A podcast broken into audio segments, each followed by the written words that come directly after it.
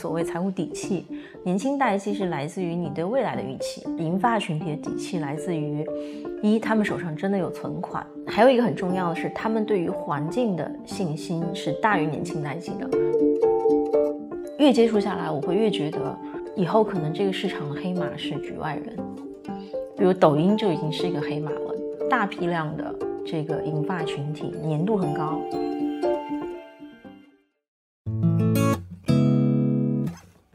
你正在收听的是《井号键》，这是一档因衰老焦虑和死亡恐惧而存在的节目。我们是董芷飞、蓝连超、徐静爱。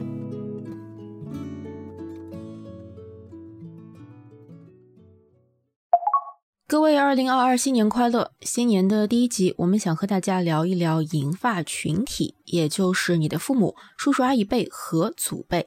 他们是怎么样一群人？年轻人对他们有什么样的误解？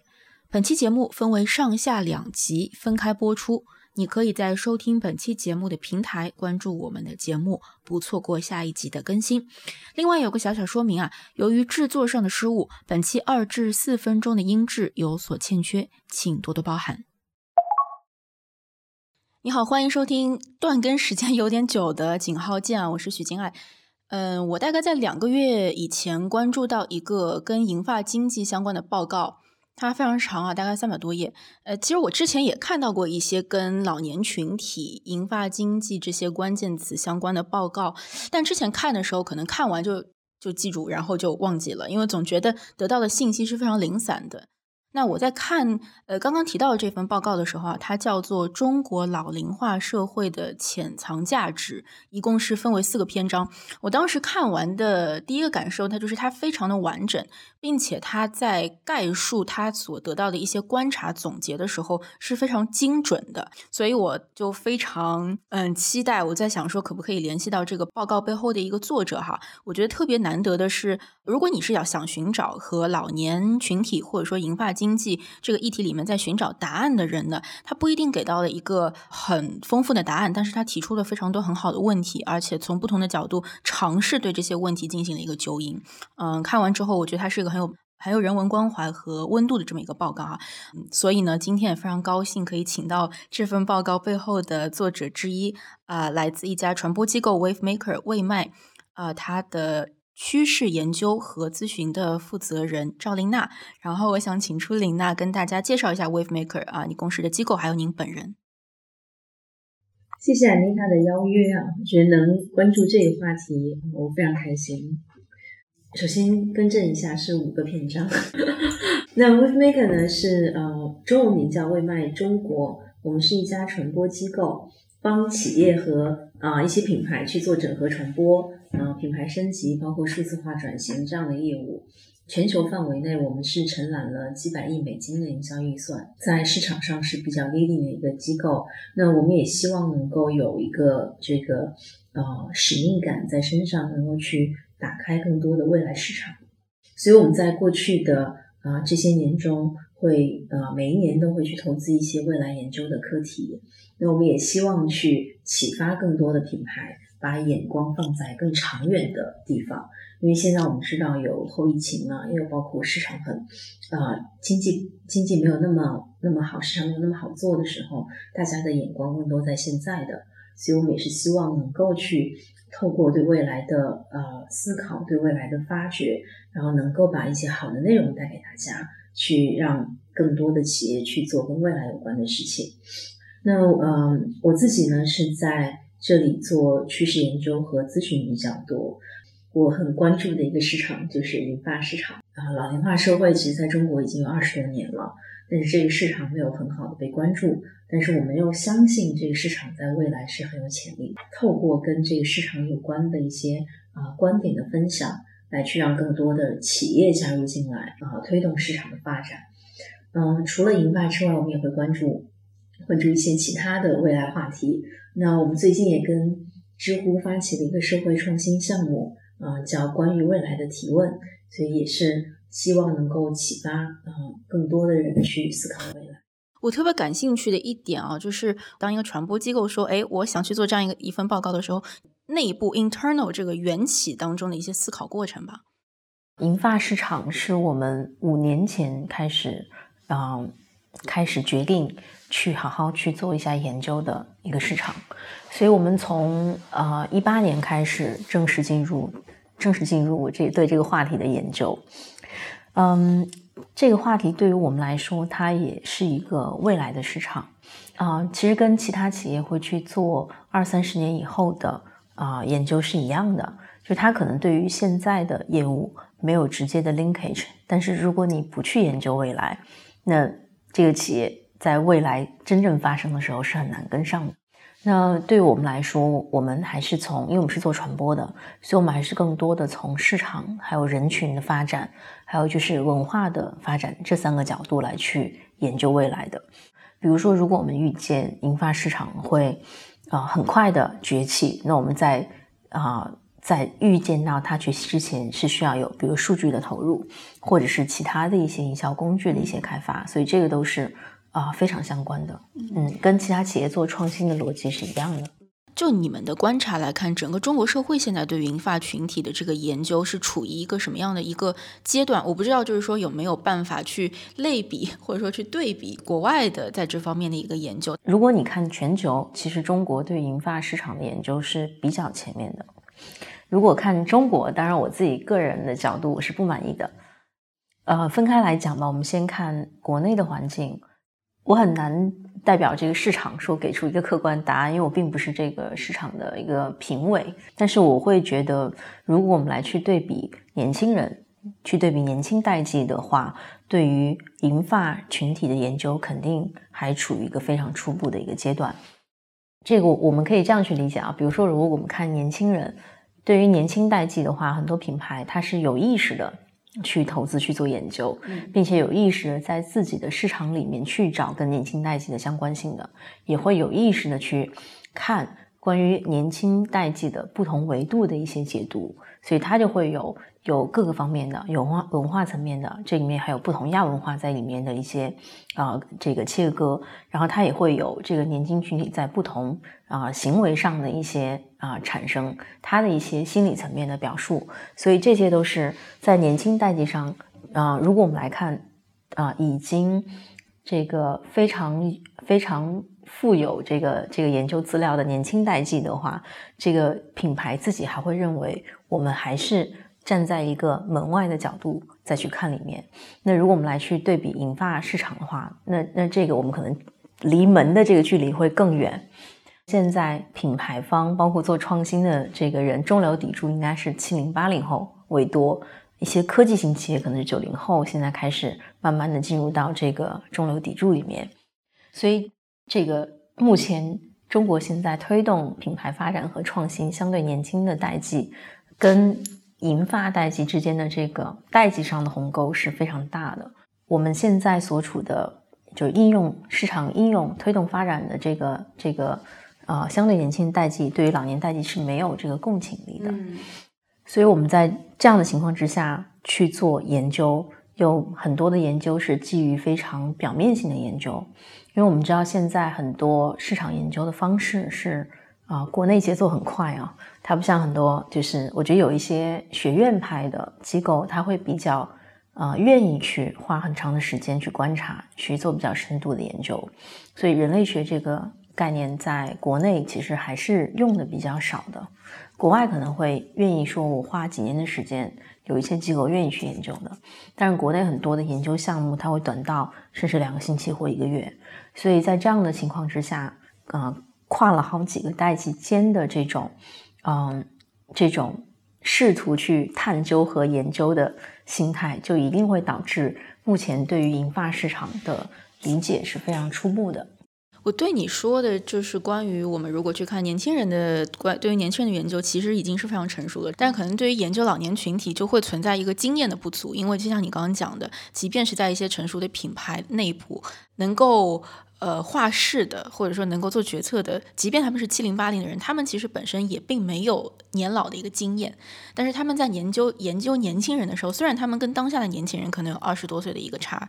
差距，但毕竟他们是有年轻的经验，他还是有一定的呃情情感上的一个一个相关性吧。但是让他去关注一个面向未来，自己并没有任何经经验，他除了只只可能跟他的父母会有一一些这方面的经验哈，呃以外，其实这个东西对大部分人群来说是非常难的，去探究一个自己完全零经验的一个东西，你可能需要很多的想象，但我们说研究又不是一个纯想象的东西，你还是要有呃经验的基础、数据的基础，可能我不知道这个也许是。呃，为什么我们听到很多品牌会关注说他们在关注到银发群体，但并没有特别实质性的呃看到一些关于银发群体的研究，有呃在认知层层面上给我带来新的启发的呃这些报告。当然，我我还是从一个个人经验来说哈，我看到你们报告的时候，我觉得还是有比较多的一个启发，我觉得非常完整，就是你们对于不同的，即便我们说银发群体、老年人，他当中其实还是可以。细分，就像我们在讲年轻的时候，你可以有 C 时代，你可以有 Y Y 时代，你可以未来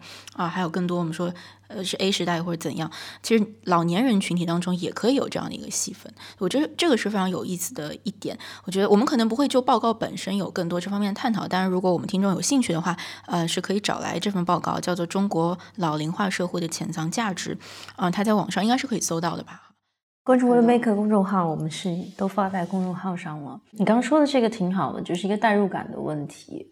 嗯，因为我们对陌生代际是没有天然代入感的，因为没有那个能力去共情。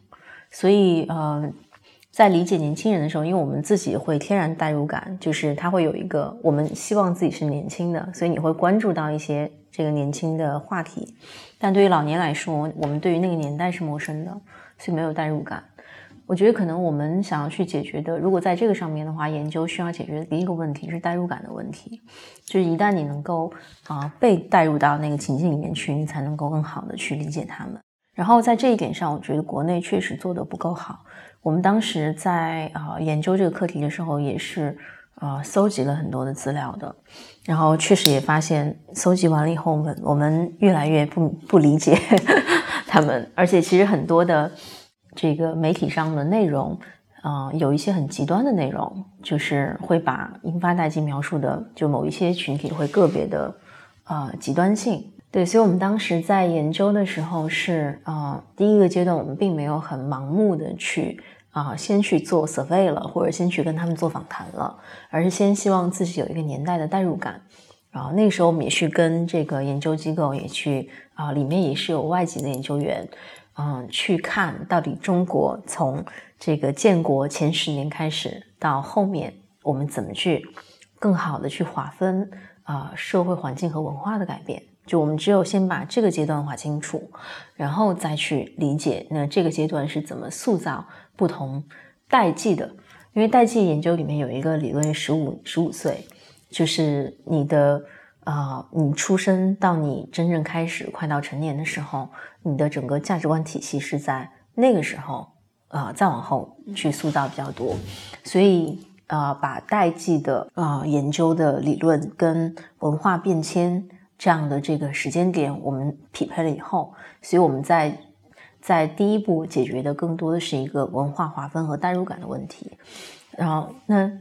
有了这个为基础，我们再去做研究，所以你看到做出来的研究，它会相对来说啊比较客观，然后也比较宏观，就是这个原因。嗯嗯，这是我很喜欢的一点，就是我觉得。我们其实不仅是看代际了，即便我们把人群按照代际来划分，其实人每一个代际中的人都还是非常独特的嘛。呃，一定是会有那些反代际传统、反代际典型的这些人，嗯，但这个并不重要哈。我觉得更重要的是，我觉得任何代际的年代研究、群体研究的一个很重要的一个贡献，嗯，在于说他怎么去还原某一个时代，去给当下的一个人了解那个时代的一个。一个语境啊，呃，我觉得这个是很重要的一件事情。呃，我们通过这个语这个语境，这个语境其实不是一个解决方案，而是一个解决工具，它能给到我们一个新的眼镜啊。戴上这个眼镜，你可能可以去呃理解，在那个语境之下，嗯，他们的人为什么会做出那样的一个选择或者那样的一个行为。我觉得这个是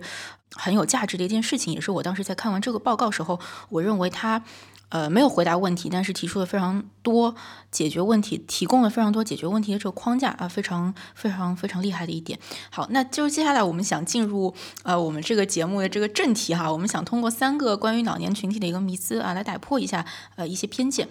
那在正式进入这个三个迷思之前，我其实还有一个问题非常想跟琳达探讨，因为我注意到你们的这个报告中，嗯，在报告的主题，你们其实是用到了“银发”呃这样的一个词，为什么当时没有直接简单粗暴的去用，比如说老年群体这样一个可能被大多数人呃更能够接受到的这样一个不那么文绉绉，但是又很直接的那个词？就你们是怎么定义老年和老年群体的？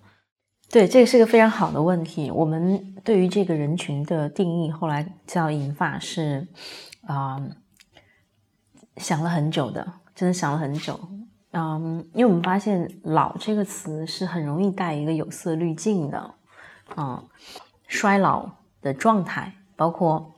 很多人会认为老年人会需要啊帮助，他们是一个被动接受帮助的一个群体，我们应该关爱老人。没有特别的把老年人当做一个非常啊有活力的，在主动创造价值的一群人，所以这个是我们当时刻意的抛掉了“老”这个词，是因为它的滤镜太明显了。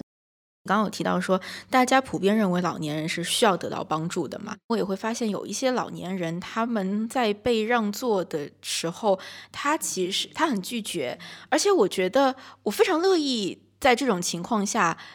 接受他的拒绝，因为我觉得这是对他的一种尊重，因为他其实是一个普通人。就是当一个老年人认为他不需要帮助的时候，为什么我们要把我们强加的那些帮助贴到他身上呢？所以，所以我有时候觉得，在公共场合的这样一种跟老年人的互动，我觉得反而是一个，呃，我我自己特别喜闻乐见。我觉得这是一种真正的平等的一个场景。对你说这个让我想到网络上，我忘了是一篇文章还是一个图片了，看到过，就是一个老人呃拒绝被让座，然后他跟那个让他坐的年轻人说了一句说，我觉得你更累，你更需要这个，就蛮蛮打动的。其实像“银发”这个词，我们也没有很满意，就是说实话，“银发”这个词它表述的是一个你到。某一定的年龄，可能你的头发开始慢慢慢变白，但实际上它不代表这个人的状态是不是就是呃有了银发的这个呃躯体以后所表现出来这样状态。所以你看，现在很多老人做那个老人的头发染发的啊品牌，然后去做假发的，所以他们很多老人出来你是看不出来他是多大年纪的，就他们也会刻意的去摆脱银发。这样的一种外表上的这个状态，所以“银发”这个词，我们当时选觉得是一个啊相对客观的一个词，但是呢，它也不是很满意，因为我觉得它不能够代表这个人群啊内心所希望的那种状态而存在。不像我们现在看年轻人，你有很多的标签可以打给他们。我们当时研究的时候发现，嗯，台湾有一个社团，它叫“大人社团”。大人这个词是，嗯，我当时听到，我觉得很妙。嗯，就是他们也出了一个杂志，叫《大人杂志》。啊，为什么叫大人？是因为这些已经退休后，可能啊六十往打往上打，六十多、七十多这样的这个人，他没有认为自己老了。我相信，如果我们到了六十多，我们也不会觉得自己老了。对，你看那些明星，就是也能看出来，就真正你再去做你热爱的事情的时候，你到六七十岁，年龄不是个问题。那。到底应该用一个什么样的词来形容这个代际呢？啊，我觉得是缺一个很好的描述，但是我们自己并没有能有这个能力，或者说目前没有这个灵感去解决这个问题。年轻人，你可以很客观的叫他 Z 时代，然后叫他九零后，但是因为我们对于老年代际的一个啊缺失描述的缺失，所以我们对于老年人是没有一个或者银发群体是没有一个客观的代际描述的。然后我们这个报告里面，当时让我非常非常意外的一点，其实我们自己没有意识到，嗯，因为我们在研究一个人群的时候，我们我们有一个天然的一个角度，就是我要去理解它是什么代际，这个可能在营销里面是一个非常就大家已经习以为常的一个一个观点了。那我们再去做银发的经济的时候，啊，我们界定好了这个社会文化发展的阶段。然后以这个为前提来去试着去划分这个银发代际的阶段，然后再透过实际研究去验证它，所以走的是这样的这个研究路线。我们当时界定了三代人，比如说第一代人是革命见证者，他们的出生年份是在五零年以前的。那啊，他们身上的标签是一颗创造集体价值的螺丝钉，所以那个时候更多的还是在这个我们共同努力去让这个新中国能够啊更好。到了第二代引发代际呢，是啊百炼成金建国一代，嗯，我们给他打的标签是错失芳华但能够重启人生的一代人，因为他们他们在啊个性形成的时期正好是文化大革命期间。但是他们很幸运，因为文革后他们能够重新去掌控自己的人生。那第三代人就是改革开放新生儿，那很好理解，他们是这个啊，真正个性形成的时候是改革开放以后啊，就是六六四年往后出生的这些啊，这个银发群体是属于这样的一个非常这充满朝气的一代人吧。所以我们在研究中会发现，无论开放程度。还是他的这个对于人生的掌控度，其实越往啊新代际的银发群体是越强的。对，那这个我们当时在研究的时候会觉得这是一件啊顺理成章的事儿，因为我们就是要先去理解他的代际，然后来去理解他们。但是我们当时也没有想到，发布了报告以后，就有很多人告诉我们说，原来老年人是有代际的，是有三代人的。这个是呃，这个反馈对我来说非常宝贵。然后我才我那个时候也才意识到，原来国内这么多这个研究银发群体的数据，没有人做过代际划分。嗯，啊，也有可能有，但是啊，没有公开出来，是一件很可惜的事情。我相信有很多可能大学里面的研究，就是学院派的人，也可能做了这样的这样的分析，但是我们从公开的数据上是没有找到的。嗯，对，刚为什么会谈到这个来着？我我们要界定老年人群体。哦，嗯，对，所以我们啊，就是界定代际的这件事情，就是嗯，我们试着去用时代去界定它，但是我们并不是很满意，因为这个时代的啊代际的界定，更多的还是帮我们去做一个代入感，就是我们能够通过它的。呃，所成长的时代来去理解他是谁，但是他并不能够很好的去代表这些这个银发代际，代表他们到底是谁。嗯，所以这个是我觉得非常可惜的一件事情。所以我们到后来也没有找到一个非常啊确切的表述，就是呃，应该叫他们是老年人吗？还是大人吗？还是银发吗？然后那时候我们有啊，我们有采访过一些。呃，很就是创业的人，然后有一个是做时尚领域创业的啊人叫李涛，他在思考这件事情，我也觉得很有很妙，他也没有找到一个很好的描述，所以他后来选择一个词叫冻龄，嗯，就是冻龄这个词我们都知道，就冻住你的年龄，但是他想要用这个词来代表的是一种心态。就是我希望能够保持我的年轻的状态，所以我希望冻龄，但是这个词。他也不满意，对，因为他也是一个相对来说没有那么有朝气的，能够代表他是谁的一个概念，对，所以我们希望在未来有更多的人关注这个话题的时候，能够想到呃更好的、确切的一个词来去定义他们，定义这几个代际，他们到底是谁？我其实有个很大的一个好奇，为什么我们在？描述年轻人，当年轻人是作为一个大的框架的时候，下面可以存在九零后、九五后、零零后，对吧？更早的时候，我觉得可能这个“几零后”这个词，感觉是八零后的时候开始延伸出来的，好像先有了八零后，大家才到到了九零后。为什么在讲到老年群体的时候，同样的方法论并没有成功呢？比如说五零后、四零后、呃六零后，就你会看到这么去去说，但他并没有成为一个像九零后、零零后这么一个。对，这是什么原因呢？我觉得是关注度不够，就会造成这个啊。国外有一个 X 时代，嗯，X Y Z 现在到 Z 了，嗯，Z 就是九五后嘛，就是中国的代际发展跟国外终于在 Z 时代上等同了，汇合了，对对，所以他们的 X 就是其实比较就八零八零前，就是那个千禧一代前面那一代人的。其实你看国外的这个资料，X 世代也是比较少的。嗯嗯，嗯，我我自己的感觉就是因为我们关注的太少了，所以这个概念没有很好的成立。还有一个原因就是像我们刚刚讲的那个，我们一开始讲到那个代入感的问题，就是当年轻人他不了解五十年代、六十年代、七十年代在发生什么的时候，你提到五零后、六零后，对他是毫无意义的，没感觉。对他不像，比如说我们讲到九零后，你大概能知道哇，因为你经历过九零年。呃，以后发生的事情，所以你大概知道哦，互联网啊，那可能是伴随九零年这一批人要一起成长的啊。零零后他们就是社交的那一代啊，就是他的这种，你你你对这个年代的那个认知，呃，足够支撑起你对这个年代跟这个群体捆绑在一起的时候的那个词的那个认知。嗯，好，那我觉得我们刚刚讲了一些人人群的这个，呃，是怎么样去划分这个人群啊？我觉得为了 非常有意思。嗯，那我觉得就是在之后我们这期节目之后的话，我们对这个群体的称呼啊，我们我们尽量统称为我们说是一个银发群体啊，用这样的一个一个称呼来展开我们后面的讨论哈。那我下面我想进入就是我们今天呃想讨论的第二个大大的这个板块，就是关于银发群体的三个迷思。那进入到这个第一个迷思哈，我我自己其实有一些看法。我们的这个迷思的标题叫做“银发群体的钱到底好不好赚”。就是在想这个问题的时候，嗯，可能有些人的第一反就你会发现有两个极端的答案，这两个极端的答案似乎都是对的。一个答案是银发群体的钱很好赚，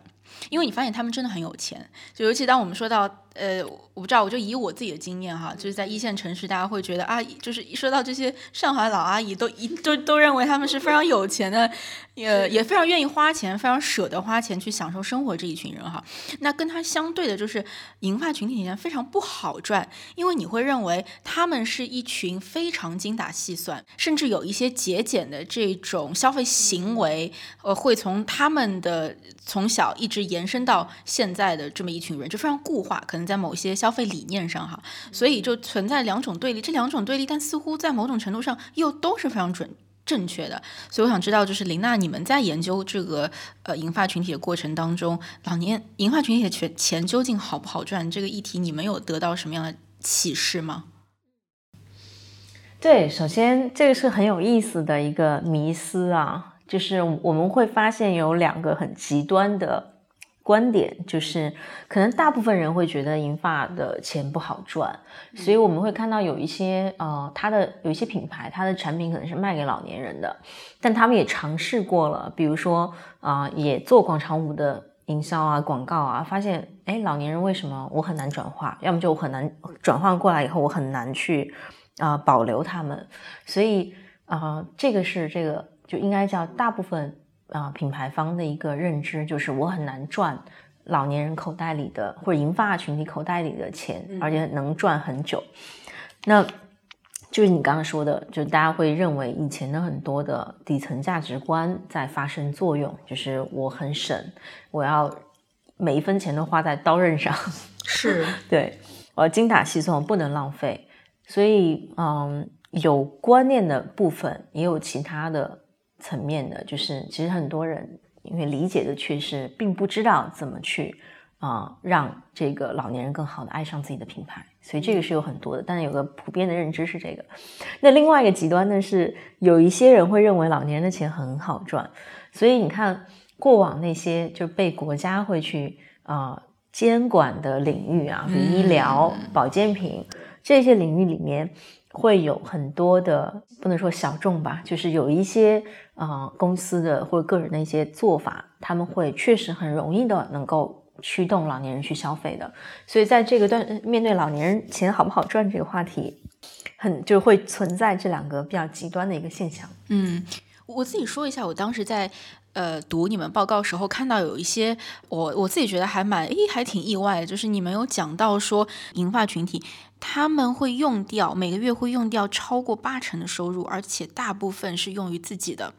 呃，还提到一个数据哈，我觉得我们可以分开来说，还提到一个数据是说百分之四十一的。银发群体，他们是有退休金和工资以外的收入，那这个当中就包括很多啦，有比如说是呃投资的收入、子女的补贴，或者说自己兼职，还有说这个商业的养老保险，这些非常多哈。但整体来说，我还是非常意外。我们先谈这个数据的前半部分吧，就是说，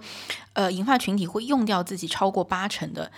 这个收入，这我是非常意外，因为我觉得大家的传统印象里是就花在子女身上了，对。传统意义认为他们是非常会存钱的一批人，但没有想到，就是他们其实是挺挺愿意花钱，而且在而且是在自己身上。嗯嗯，这个当中，我不知道你们在研究的时候有有有呃，就当看到这样一个，这是这个首先这个数据结果是你们的一个呃预设，跟你们的预设是在一个方向的吗？还是其实跟你们的预设也是相反的？我们当时没有预设，嗯，确实。其实如果有的话，可能跟假设是一致的。嗯嗯，因为我们在研究去去验证之前，已经做了这个宏观环境的一个分析了，所以我们当时有假设是说，如果我们是那个代际的，就是这几个代际的话，我们可能会变成什么样？非常推荐大家去看这个报告第三篇章，就在讲不同代际的演变的。那我们会看到的是说，一个人的。就是打引号底层逻辑这个词，就我我不太喜欢，但是我觉得挺好用的。就是他们底层的这些价值观一定不会，就是你是谁这件事情不会因为你到了某一个年纪或者到了某个时代你就不是你了。所以他们有很多底层的东西是没有变的。但是人是一个适应性非常强的物种，所以在所以你看到，当你进入到这个更开放的时代。然后更消费导向、消费主义横行的时代的时候，更小我这个更自我的时代的时候，你的某一定程度的观念会发生改变，就是每一个人都会与时俱进嘛，这也是我们保持年轻很重要的一点。所以我们当时看到是这个，在他们身上看到几个变化，是叫消费分级。消费分级，我们怎么去理解他们这个代际呢？是能省则省，该花则花。嗯，所以花在哪里这件事情挺重要的。那花在哪里这件事情是由是由需求决定的。那我们现在看到的老年人，其实很多老年人也不愿意给孩子带孩子的，就是他们自己也是要去有自己的价值展现。然后，那花在哪里这件事情就会很多的被自我价值去驱动。去去选择花，我们的报告的第二篇章是讲他们消费的驱动力的，就是大家可以如果想理解这一块花在哪里，第二篇章比较全面。那我们今天可能就只回应一下啊，阿妮塔刚提出的百分之八十花在自己身上是真的吗？啊，我只能说这个一定程度上我觉得是可信的，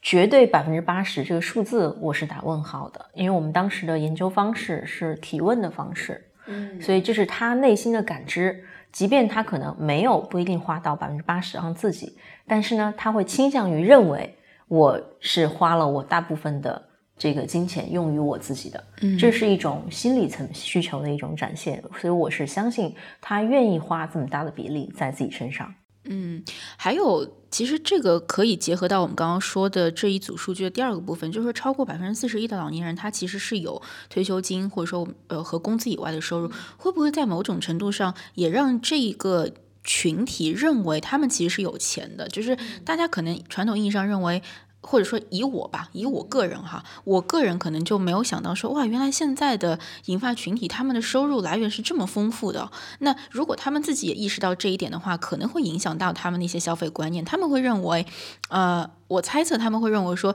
那我既然不缺钱，那我就要花喽，不然这些钱给我带进棺材还是怎样？就会不会也存在这样的一种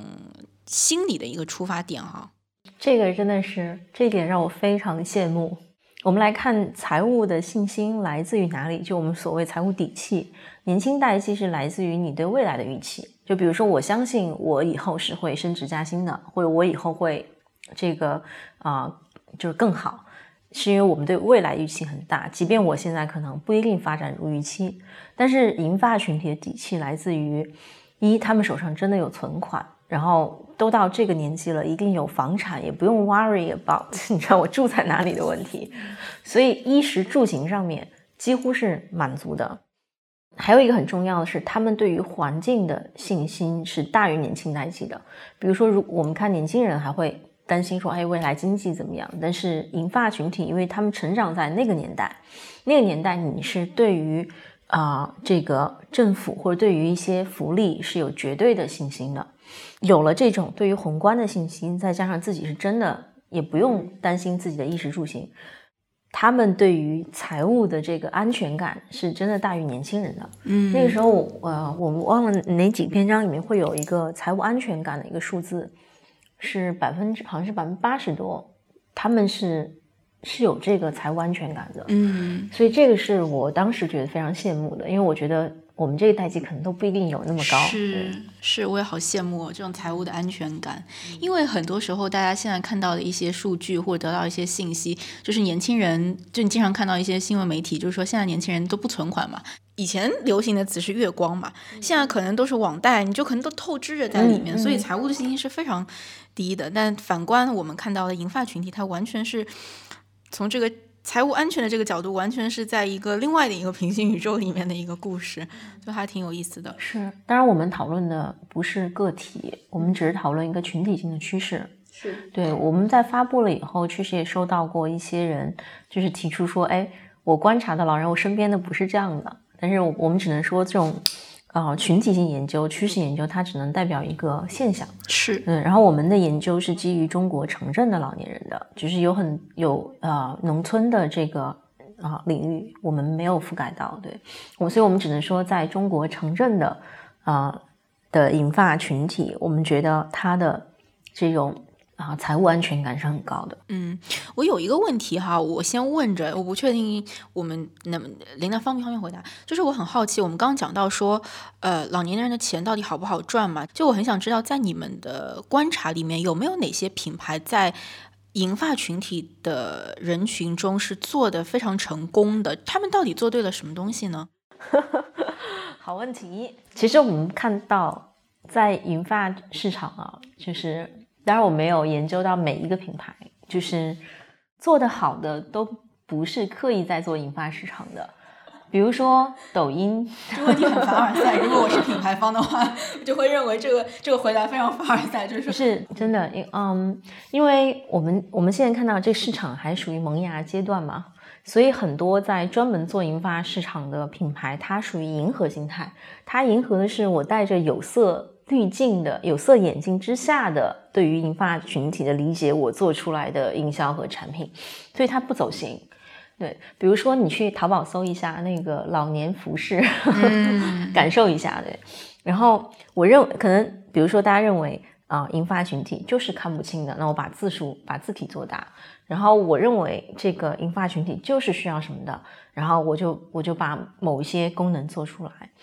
但是这个真的是银发群体需要的吗？这个绝对不是的。所以做得好的是通用型的，就是今天我不管是一个大人还是小孩都会喜欢。这个时候银发群体的适用性是最高的。我们接触了很多机构和和创业者，我越接触下来，我会越觉得，嗯，以后可能这个市场的黑马是局外人，比如抖音就已经是一个黑马了，就是，嗯，抖音、快手有大大批量的这个银发群体，粘度很高，白天时间也比年轻人多，对，所以这个就是一个很好的例子，比如 Nike、Adidas 银，就是银发群体非常喜欢买。哦，这还挺意外的。呃，那我就引引入下一个迷思吧。我我先问一下，刚刚关于这个我们聊的差不多，还有其他没有提到的吗？我觉得好不好赚的这个问题，它有个前提是你是不是理解他们。嗯我们现在看到好做的或者说做的好的品牌，其实很多是它站在通用性的角度，就是普适性的这个角度去做，它一定能够覆盖到有同样普适性需求的人群。所以，比如说像一些大众消费品，因为我们我们嗯最近的第五篇章里面就会，我们当时也去呃理解对于一些网红类的品类，比如气泡水啊之类的，是不是他们也在 adopt？发现他们也在 adopt，就是他们也想去尝试。所以其实这种啊、普适性涉及到的这个品牌，它一定 somehow 是能够去赚到，或者说能够去获得老年人的心智的。但某一定程度上，另外一些在迎合自己带着有色滤镜的这样的啊、品牌做出来的产品，那一定不好赚，因为你做出来的东西可能不是他们想要的，可能你做出来的产品是你认为他们想要的，嗯所以在这个程度上面就不好赚。比如说，同样拿广场舞来讲，就是我们那我们呃当时有一个这个品牌，就是有一个团队帮品牌做，是也是广场舞的 campaign，但是他们就很成功，是因为他们当时做的过程中，把银发群体，把这些阿姨叔叔当明星来经营的，就真的是有营销预算帮助他们去拍明星海报。帮助他们去做专访，然后帮助他们去这个呃扩容，然后在线下呢会有真正的这个每个呃地域性的这个因为银行嘛，所以就会有啊他的服务的经理，然后去做好这个线上线下的这个这个关系的维护，这种程度别人会认为你是真的尊重他的。就是，但是其他的我们会发现就是很尴尬的，比如把 logo 放在广场舞比赛上面，嗯，这种就是一点作用都不会起的，对，嗯，所以，嗯，所以我觉得好不好赚这件事情是它有个前提是你真的理解他们的需求吗？有一些这个呃行业里面比较小众的一些做法，就是我们先不说对跟错，可能他们很容易去赚到老年人口袋里钱，他们会知道某一些人。透过什么样的这个 trigger，什么样的这个出发点去啊引发他们的这个啊购买，或者是引发他们的好奇？我们当时有一个嗯样本在南昌，一个叔叔就是非常的节省，他平时自己不买，就是他认为浪费的任何一件东西的，然后结果他花了一万多买了一个保健品，因为那个人跟他讲他的这个。购买里面有多大比例是捐给山区的？就是当然，这个我们不是鼓励这种做法，但是这个其实代表是说，这一个保健品的啊销售，他是能够理解这个人作为个体本身的一个需求，他是一个奉献者，所以他透过奉献这个事情，他能够去获得他的购买。当然，这个本身我们觉得是一个不好的案例啊，但是它是一个。有说明性的一个案例，嗯嗯，我刚听到你在描述，就是说，呃，要用一个做普世市场的一个视角去，就那些专门针对老呃银发群体的产品，它反而可能是失败的。那我觉得这个其实是需要品牌有比较大的一个魄力去做这样的一个事情。当然，我觉得它跟不同品。跟品类也有一些呃关联，可能有一些品牌它是可以做到覆盖全人群的，但有一些它可能很难做到。就比如我作为一个呃九零后吧，对吧？我可能会觉得说，如果我发现有一个产品，哪怕它很好，嗯。我从价值观上，我也是认同我们不应该把老年老年群体、银发群体区区分开来的。我认为应该是把他们普世化看待的。但我站站站回我那个九零后的视角，我就会认为说，如果我发现有一样东西，我的父母也喜欢用，甚至是我的祖辈也在用，我会认为那东西不酷了，就我也不愿意去用了。会存会不会存在？我觉得对于某些品类来说，它可能是会存在这种，当它的功能它是非常呃普世的。的时候，它可能就会存在这样一个状况。其实这个是个迷思，哎，这反倒我觉得是另外一个迷思，就是品牌内心的迷思。我们当时接触了一些啊大品牌，就是他们内心就会有一种，我希望覆盖，但我不希望明目张胆的覆盖。我不希望我的受众认为我是服务于老年人的一个品牌。我觉得这个是一个这个对于不确定性畏惧。的一种心态，就是当今天如果你看到一个老年人用大疆，你不会觉得大疆是一个老的品牌，你会觉得这个老年人很酷。如果这个你看到一个老年人穿 Off White，你觉得哇，这个老头太酷了。嗯，你不会觉得 Off White 是一个不酷的品牌。你刚刚说那一点，我们确实在很多品牌身上看到了，甚至有一些品牌，我们就是可能跟他也交流完了，他都不愿意这个。发声，以他品牌的身份发声，他在关注老年市场，所以我们当然觉得这应该是一种啊担心的心态。只有你的品牌真的老化了，你才会有这个问题。嗯，我觉得非常切中要害。我最近有去一个餐厅啊，在我小学的时候刚刚进入中国，是个西洋的品牌，然后一直认为是一个非常潮酷，可能很多小朋友呃跟我差不多大的小朋友，可能在过生日的时候，可能请同学一起去去去那吃饭，你会觉得非常酷炫。但我知道最近有一次中午有一次去那儿吃饭的时候，我才非常惊讶的发现，那里的服务员是非常年轻的，服务员非常非常之年轻。但是那里面坐着消费的人群是真的，我毫不夸张的说，有非常多是我们今天谈谈论的银发群体。当然，我也在那，我也在想说，为什么这样一个餐厅，它会它会变成现在这个样子啊？可能这短短十多年的时间。当然也挺长，所以变成现在这个样子，呃，我可能会觉得说，我当时分析就就觉得有一个很重要的原因，是因为，呃，首先这群老年人在他们的印象当中，他们他们印象当当中那个餐厅是很酷的，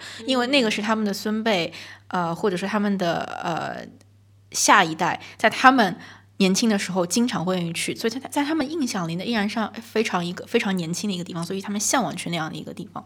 那第二个原因就是说，它确实它的消费，它的整个的产品的价格，并没有在过去十多年里有一个特别大的提升，所以它维持在了一个在我们小时候还算比较贵，但是到现在来说，对于现在老年人来说，就是非常可以承受 accessible 的这么一个价格。那这个群体，银发群体可能就觉得说，我可以用一个非常 accessible 的价格，在一个我认为我的我们的那一代的印象里是一个非常。非常潮酷的一个地方，何乐而不为呢？但这个就回到林娜刚刚那个点，我觉得总结的非常精辟的一个点，就是说，只有是一个老化的品牌，你才会发现，当老年人坐进坐进去的时候，或者消费它的时候，你才会认为是不是老年人变酷，而是产品变老了。对，其实你看另外一个品类就很直接，就是你你去看旅游景点，就是集体行为的，拿着长枪短炮、摄影摄像机的。都是银发群体，嗯，是的，但你不会觉得尼康佳能老了，嗯，他们还是在技术的前沿做做摄像产品的，嗯，这个很有意思。好，那我觉得我们刚刚讨论的这个关于普适性的这个问题哈，可能跟我们今天想讨论的第二个迷思是相关的。我们第二个迷思叫做老年人的产品和服务很难设计，因为他们必须遵从于不同于其他人的独特需求。这个迷思存在吗？感谢你收听到这里，这也是本期节目的上集。在下集中，我们将和林娜继续探讨关于银发群体的另外两个迷思。欢迎继续收听。如果你是第一次光临井号键，欢迎你在收听本期节目的平台关注我们。更多联系方式，请见 show notes。我是徐静爱，下期见。